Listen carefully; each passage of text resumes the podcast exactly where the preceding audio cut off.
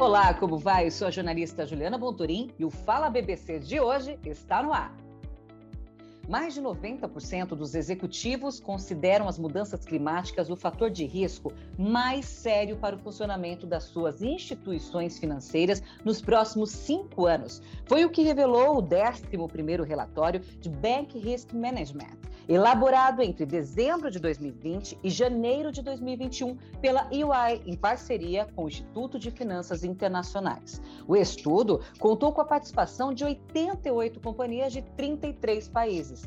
37% dos diretores de risco entrevistados afirmaram que enxergam o aquecimento global como principal fator de risco a curto prazo. Na edição de 2019 da pesquisa, somente 6% dos participantes expressavam essa opinião para discutir como o mercado brasileiro pode ser impactado por um cenário climático cada vez mais extremo. Participam da conversa de hoje Rui Cabral, sócio líder de risco e finanças para o setor financeiro da Y Brasil e Y Brasil, e Maria Eugênia Souza Tarborda, coordenadora para a América Latina da ONU Meio Ambiente para Instituições Financeiras. Sejam muito bem-vindos, tudo bem?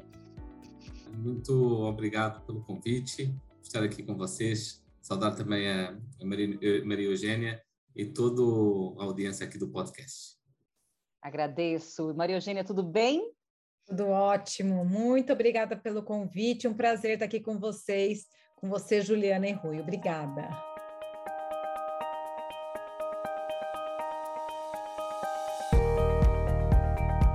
Eu que agradeço, viu? Olha, eu vou começar o bate-papo aqui com a Maria Eugênia Taborda, tá? Como as mudanças climáticas podem prejudicar o desempenho dos bancos e quais são os riscos previstos? Eu acho que quando a gente olha a questão de mudanças climáticas, a gente já está vivendo na pele, né? O, o, que está acontecendo, sejam os desastres naturais, as mudanças de temperatura, excesso de frio, excesso de calor. Então, a economia está sendo impactada como um todo também, e os, os, clientes dos bancos também estão sendo impactados. Então, a gente vê clientes de agricultura, petróleo e gás, mercado imobiliário, então, seja porque as safras né, estão tendo ruptura, ou seja porque o mercado imobiliário, né, a, a, a localização está tendo impacto. Então, na medida que a economia e os clientes estão sendo impactados pelas mudanças climáticas, obviamente isso impacta é, as instituições financeiras. E, e que eu gosto de falar é que mudanças climáticas ele é um risco sistêmico. Não é à toa que a gente tem o Network for Greening the Financial Sector, que é um network de reguladores financeiros que já vem estudando como é que os, as questões climáticas afetam os portfólios das empresas, risco físico, risco de transição, e que no final trazem riscos para as instituições, sejam riscos de crédito e riscos operacionais. Então, a gente está falando como é que uma questão ambiental afeta economicamente as instituições financeiras e as empresas. E não é à toa que o próprio Banco Central eh, lançou no final do ano passado uma nova regulação já incorporando essas questões climáticas. Perfeito. Rui?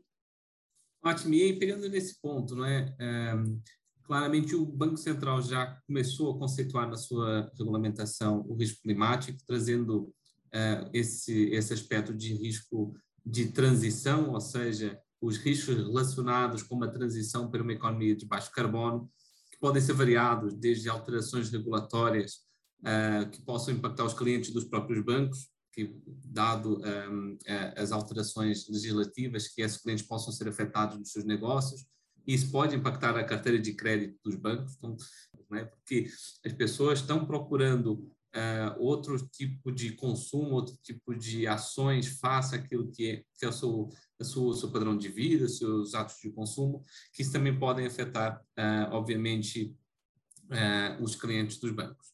Mas não só, não é? Quando a gente pensa também no risco físico, como a Maria Eugênia referiu, que tem a ver com aqueles impactos das, das, do, do clima uh, tanto na, na, produção agrícola, por exemplo, devido a uma chuva mais intensa ou, ou, uma seca mais prolongada, a gente está vendo que esses eventos estão cada vez sendo mais frequentes.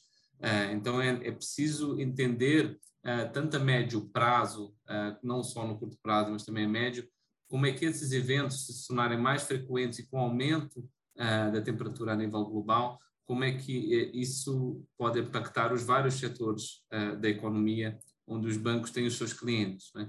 Então, sempre numa lógica de não o risco por si só, mas como é que ele impacta uh, via carteira de crédito, via risco de mercado uh, e até a própria imagem dos bancos. A gente, uh, quando revela este, este risco como um risco sistêmico, a gente pensa sempre que ele pode ter várias formas de aparecer nos diversos riscos, inclusive operacional, e uma grande preocupação tanto para os supervisores e agora também para as instituições financeiras, é como é que a gente garante uma transição ordenada para essa economia de baixo carbono? Como é que a gente consegue transitar para essa economia de baixo carbono com tempo uh, e com as iniciativas corretas por parte das instituições financeiras, no apoio também dos clientes? Porque a gente sabe que essa transição precisa de financiamento, né? precisa de fundos para que seja bem sucedida. E aí o setor financeiro tem um papel muito importante. Quais são as principais medidas que as instituições podem tomar para amenizar essa preocupação? Vamos começar na Maria Eugênia. Olha, acho que o Rui, de alguma forma, ele já né, trouxe aí a Exato. gancho, né? Então, o primeiro, um banco tem que olhar qual é o impacto na sua própria carteira. Então, né, dependendo do seu portfólio, dependendo do tipo de setores que você financia, ou a localidade onde estejam as empresas financiadas, é, vai ter um impacto diferente. É, então, entender esses impactos no curto, médio e longo prazo vai ser importante para poder fazer essa estratégia de transição que o próprio é, Rui é, mencionou. Existe hoje o, o, Task Force on Climate Related Financial Disclosure, o famoso TCFD, é, que ele é um framework que, que, que saiu no âmbito lá de, do, do, Financial Stability Board, que é os reguladores dos reguladores, com recomendações de como é, financeiras e não financeiras devem olhar a questão climática. Então, um banco que começa a trabalhar com esse tema, ele vai ter que olhar o aspecto de governança, ou seja, na minha governança, no meu banco, existem fóruns é, é, nos diferentes níveis para discutir as questões climáticas? Qual a estratégia do meu banco para olhar isso? Quais são os riscos reais no curto, médio e longo prazo? E que tipo de métricas eu começo a ter para poder entender esses cenários. É, então, isso é chave, acho que esse, esse framework é uma palavra, é, o TCFD é uma sigla que todo mundo é, precisa incorporar, é, e a gente, na, na, na, ONU Meio Ambiente, a gente é, pilotou isso com os bancos, porque isso não está no dia a dia, isso é uma variável nova. Né? Muitos dos modelos de crédito se baseiam em dados históricos, e a gente está falando que a gente está olhando para o futuro, para os cenários climáticos. Quanto que vai subir a temperatura? Onde vai chover mais? Onde vai chover menos? Então, tudo isso são é, os cenários e as instituições precisam começar a fazer essas modelagens, precisam começar a entender esse impacto para que, de fato, é, posteriormente, possam olhar suas políticas de crédito, olhar suas políticas de portfólio e poder ajustando e, e, e ajudando seus clientes a fazer essa transição, como o Rui falou. Perfeito. Rui, você acrescenta algum posicionamento? Eu acrescento. Marina Eugênia disse temas bastante interessantes que aparecem na nossa pesquisa. Uh, a questão das métricas. Há uma, hoje há uma grande dificuldade em termos de harmonização das metodologias e métricas uh, para a avaliação do risco climático. Isso é uma área que realmente tem que avançar. A gente está vendo que a União Europeia, nesse ano de 2022, vai avançar com stress testing um, no seu setor financeiro, já com algumas, algumas metodologias propostas. Então, a gente vê que é um, é um tema ainda em evolução, uh, que, está, que está ganhando maturidade. Um, então, esse, esses claramente são, são pontos bastante relevantes de entender, ter uma metodologia base, conseguir avaliar, ter essas métricas, incorporar isso no seu apetite a risco do próprio, do próprio banco. Uh, e outro ponto que a Maria Eugênia falou que eu acho que é essencial, que é o papel do setor financeiro em apoiar os clientes. Né? Os clientes precisam de, de muito apoio, né? se a gente pensar no, principalmente nas pequenas e médias empresas, que compõem um portfólio também né, relevante aí do, do setor bancário em termos de crédito, elas vão precisar de entender esse conceito, elas vão começar a precisar de apoio algumas delas em alguns setores para fazer essa transição e aí o próprio banco pode ter esse papel fundamental nesse suporte, sem dúvida alguma.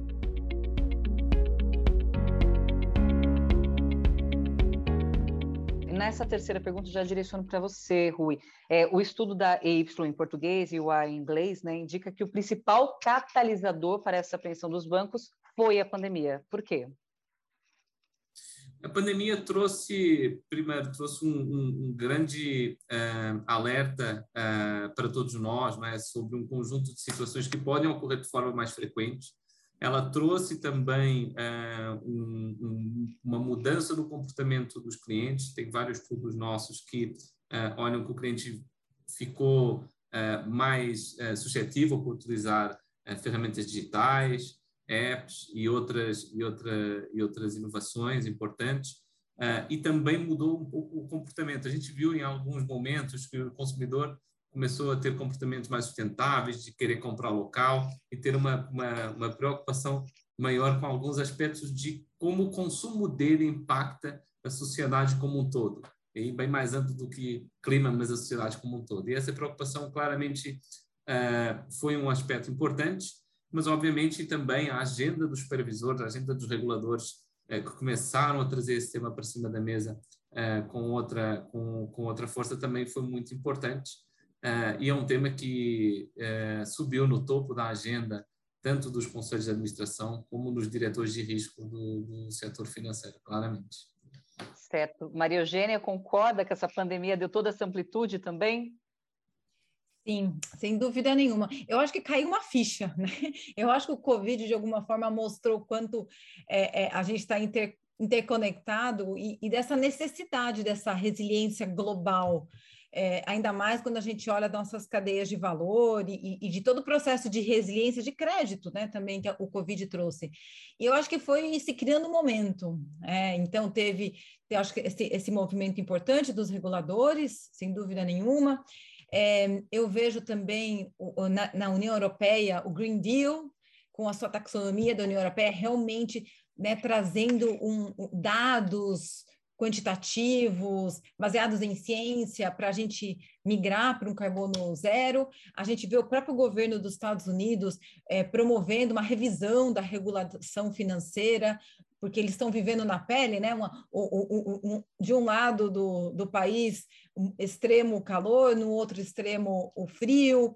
É, e a, acho que também um ponto importante do ano passado, no final do ano passado, na, na COP, foi o lançamento da Glasgow Financial Alliance to Net Zero. Então, uma aliança de mercado financeiro para que realmente haja essa incorporação da questão climática e que todos olhem seu portfólio e possam dizer como é que até 2050 a gente migra para esse net zero? E claro, 2050 parece né, muito longo prazo, mas como a cada cinco anos a gente vai movendo esses portfólios. Então, acho que, é, sem dúvida nenhuma, o, o Covid fez cair a ficha e aí teve um momento que foi criado por uma série de outras iniciativas. Então, acho que isso é a boa notícia, a gente aproveitar esse momento para poder seguir em frente.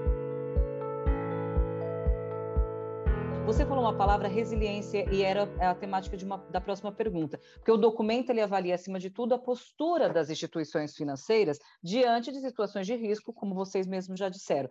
No nosso contexto atual, o que significa essa resiliência para os bancos e como essa definição pode mudar no futuro, Maria Eugênia?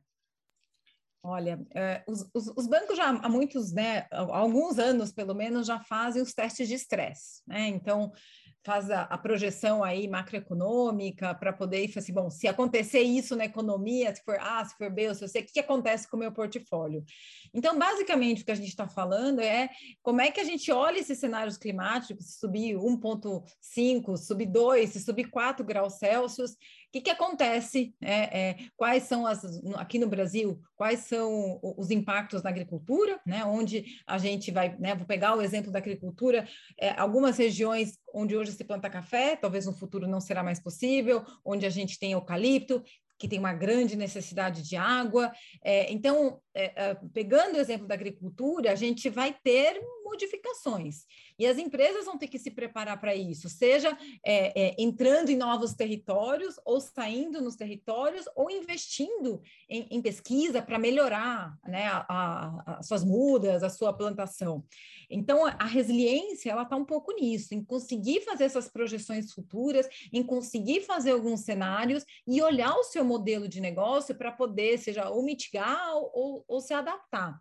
E as instituições financeiras estão no meio de tudo isso. Então, ela, a, a, quanto mais uma instituição, um banco entender é, é, esse tipo de mudança, seja regulatória, tecnologia, mudança de solo, temperatura, incorporar primeiro ela vai estar tá preservando o próprio capital, né? Ela vai estar tá preservando o seu próprio negócio e conseguindo dar alertas, conseguindo ajudar os seus clientes a fazer essa, essa transição. Então, acho que a resiliência é chave e é, é, é, é o core do business de um, de um banco. Perfeito. Rui? É, sem dúvida. É, e a gente falou um pouco no setor agrícola, a gente pode pensar no setor, no, vários, né? Por exemplo, tem uma grande preocupação se com, com o aumento da temperatura, se o nível do, do mar subir, é, um banco que tem financiamento imobiliário a, a longo prazo, será que esses é, financiamentos imobiliários estão em zonas que podem ficar alagadas? E do que vale o colateral nesse, nesse momento? Então, tem, assim, vários uh, elementos que precisam dessa avaliação, esse análise de cenários. É um, é um risco prospectivo, como a Maria Eugênia nos disse aqui, a gente olha para trás, não, não nos resolve, né? não temos ajuda olhando o passado, a gente tem que formular esses cenários olhando para frente. E também ter essa visão de resiliência operacional. Então, olhar o negócio, capturar oportunidades. Hoje a gente vê alguns setores, algumas empresas que se prepararam bem para aquilo que é uma economia de, de baixo carbono. A gente pode olhar o setor automóvel, aquelas empresas hoje que têm um, um um percentual de negócio de carros elétricos maiores que outras, hoje, hoje são beneficiados em valuation por isso, no valor de mercado. Então, tem também oportunidades de, de negócio para os bancos capturarem, uh, tanto em mercado como crédito e operacional. Pensar num futuro de resiliência operacional uh, no mundo que a gente vive hoje. Né? A gente começou o podcast aqui em formato híbrido, né? que é o novo, o novo modelo.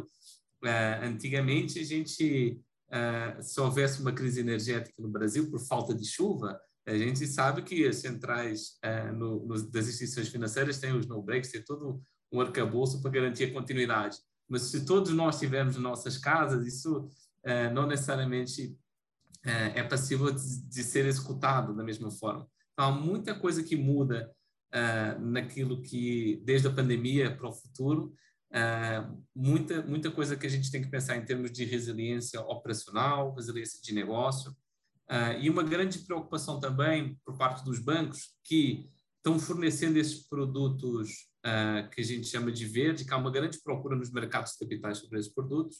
Então, os bancos também estão tentando construir esses produtos financeiros e para ofertar e colocar junto dessa demanda. e então também há uma preocupação em termos desse, desse padrão, dessa padronização dos conceitos, para que aquilo que hoje a gente veja como uma atitude verde, amanhã a gente não apelide de greenwashing. Então, uma grande preocupação sobre eh, o, o posicionamento dos bancos face a esses, a esses temas também é bastante relevantes. Olha, é, você acabou até fazendo algumas projeções, né? Seria a minha última pergunta aqui. Eu acho até interessante a gente ratificar, porque como podemos imaginar uma economia sustentável no Brasil de 2022 e por onde começamos para chegar lá?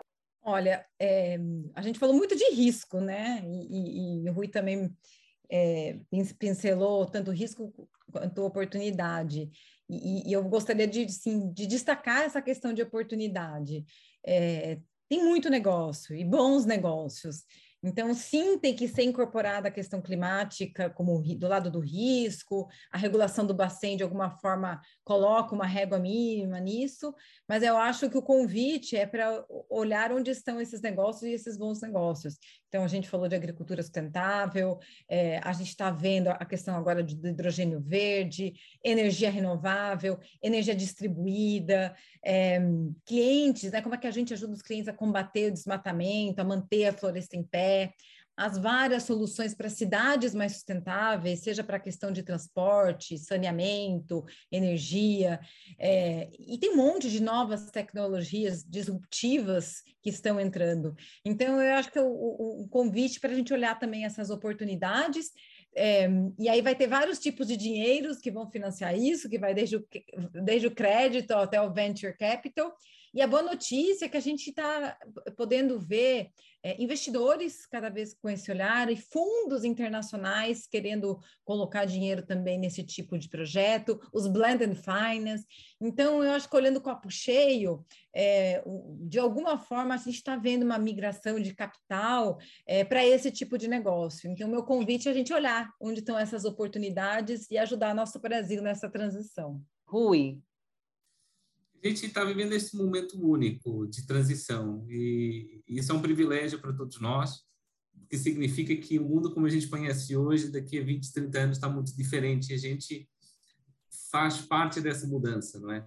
Então, realmente tem muita pesquisa e desenvolvimento uh, a ser realizada. A gente sabe que tem setores que hoje uh, o seu processo produtivo uh, produz muito CO2 e esses, e esses setores tem que continuar, porque a gente precisa dos produtos e serviços que eles, que eles nos dão, mas precisam de continuar de outra forma. E isso abre uma imensa oportunidade uh, para, para investimentos, para pesquisa e desenvolvimento, porque uh, a capacidade do ser humano é muito grande, né? A gente nunca pensou, se calhar, ser capaz de chegar à Lua, então a gente consegue uh, conseguir com os propósitos que a gente define para nós mesmos. Então, sem dúvida nenhuma, tem aqui um conjunto de oportunidades muito fortes. O setor financeiro vai ter um papel muito relevante em capturar essas oportunidades, em apoiar os seus clientes nessa, nessa transição.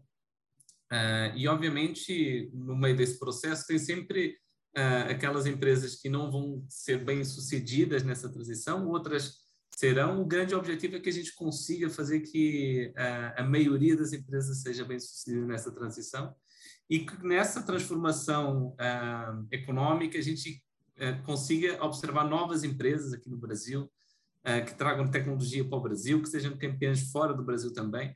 Então, é um momento único para a gente mudar essa, essa matriz de produção e reformular também a nossa, o nosso tecido empresarial aqui no Brasil, sem dúvida nenhuma são tempos disruptivos, né, de quebra de paradigma total, realmente, que a gente está fazendo parte. Isso é tão importante, né, citado. Vai, não vai existir o mundo que existe hoje, mas que tenhamos um mundo realmente melhor, né? E com propósito e tudo precisa de investimento, por isso falamos sempre nesse setor. Agradeço, Maria Eugênia, pela presença conosco aqui, bate-papo, muito obrigada. Eu que agradeço, foi um prazer. E Rui, muito obrigada também, viu, pelo conhecimento. Obrigado eu pela oportunidade de estar aqui com vocês num debate tão interessante.